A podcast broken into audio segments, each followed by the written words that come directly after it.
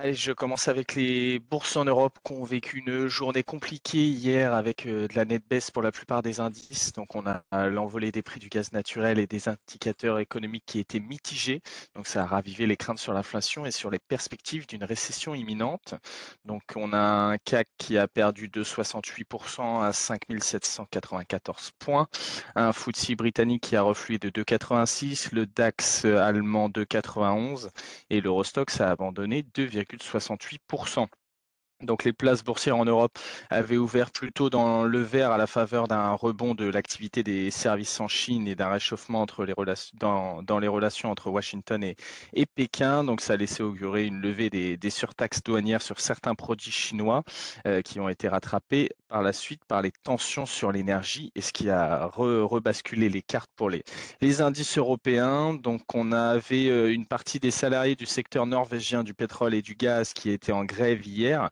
Donc c'est un mouvement qui risque de, faire chuter les exportations gazières du pays de près de, 60% dans les prochains jours. Et donc c'est ce qui a exacerbé hier les, tensions sur ces prix.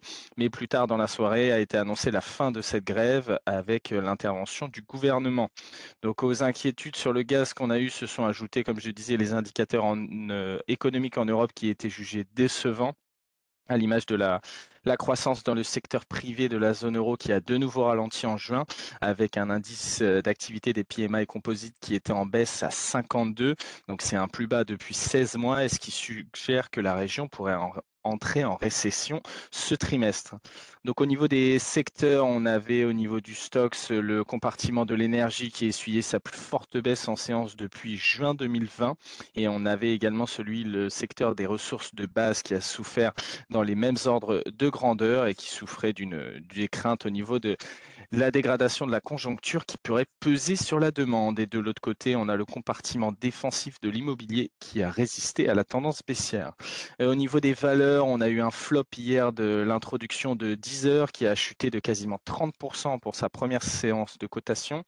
On avait une séance qui était encore compliquée pour Uniper en Allemagne, qui est le premier acheteur de gaz euh, pour le pays et qui a reculé de quasiment 10% après que le quotidien économique euh, Handelsblatt évoque une possible nationalisation partielle du groupe.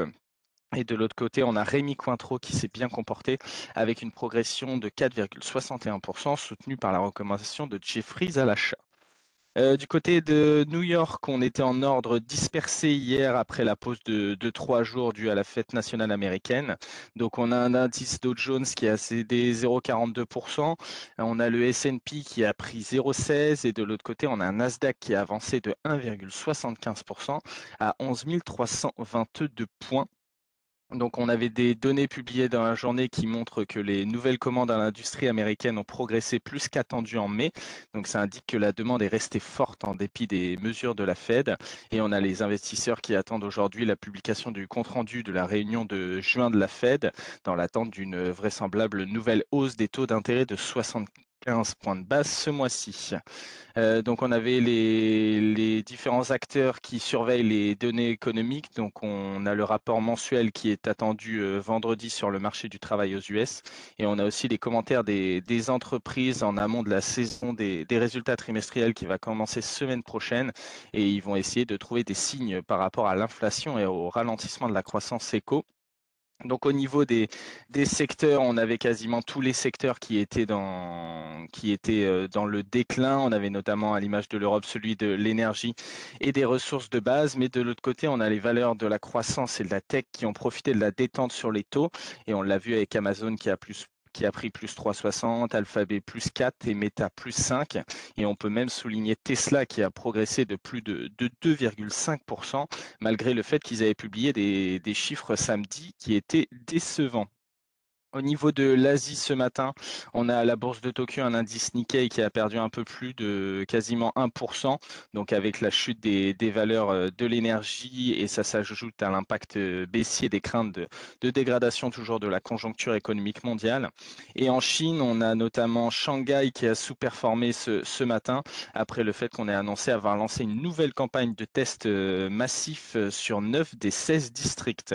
Et on peut noter que la bourse de Taïwan, dont l'indice de référence est fortement pondéré en valeur semi-conducteur, recule de plus de, de 2% et c'est un plus bas depuis 18 mois.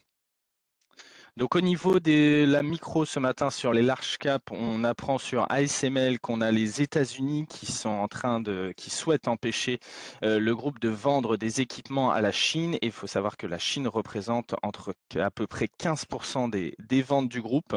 Et on a une annonce ce matin par rapport à Schneider, Legrand et Rexel qui ont reçu une notification de grief de la part de l'autorité de la concurrence indiquant que l'autonomie tarifaire de certains distributeurs aurait été limitée, ce qui est contraire aux règles de concurrence. Je laisse la parole à Nantes pour les Midensmo. Bonjour, euh, je, commence avec JC Deco qui annonce une alliance stratégique avec Displace. Euh, c'est un leader spécialisé dans l'optimisation des campagnes digitales en communication extérieure. GTT euh, a reçu une commande de la part d'un chantier naval chinois pour la conception des cuves de trois nouveaux méthaniers. Et enfin, Manitou, en ce qui concerne euh, le litige qui l'oppose à la société anglaise JBC, la High Cour de Londres a rendu sa décision et sur quatre brevets, trois ont été invalidés et un a été qualifié de contrefaçon. Le tribunal français, lui, avait déjà été favorable à Manitou en 2021. C'est donc une bonne nouvelle qui enlève une incertitude sur le risque juridique. J'en ai terminé. Merci Céline. J'enchaîne avec les taux pardon, ce, matin qui reprennent un, petit peu de, vigueur. On a eu une forte détente des taux longs au niveau de l'Europe hier avec un, un 10 ans allemand qui a perdu quasiment 15 points de base, un l'OAT française 11 points de base et on avait une détente également assez significative au niveau des États-Unis avec quasiment 10 points de base sur le 10 ans US et on peut noter que la partie 2 ans 10 ans de la courbe des rendements c'est une nouvelle fois inversée aux US donc c'est toujours une anomalie qui est considérée comme un signal euh, précurseur d'une récession à un horizon d'un à deux ans. Et on a le segment deux ans, cinq ans qui s'est également inversé pour la première fois depuis février 2020. On peut noter que hier, on a eu notamment l'or et l'argent qui n'ont pas profité lorsque logiquement les rendements reculent, les, métaux sont amenés à, à, progresser. Et ce matin, on a un or qui progresse légèrement et un, un l'argent qui est toujours mal orienté. Et par contre, de l'autre côté, on a un dollar 1 qui est toujours aussi vigoureux avec un, euro-dollar pardon, qui se traite à des niveaux bas et c'est des niveaux bas depuis près de 20 ans. On est sur une l'euro-dollar qui est à 1,0263. Euh, au niveau des matières premières, on a un pétrole qui a fortement baissé hier sur les inquiétudes de, récession et donc forcément les impacts qu'il pourrait y avoir au niveau de la demande mondiale. On a un WTI qui a perdu plus de 8%, un Brent, lui, qui a perdu quasiment 10%.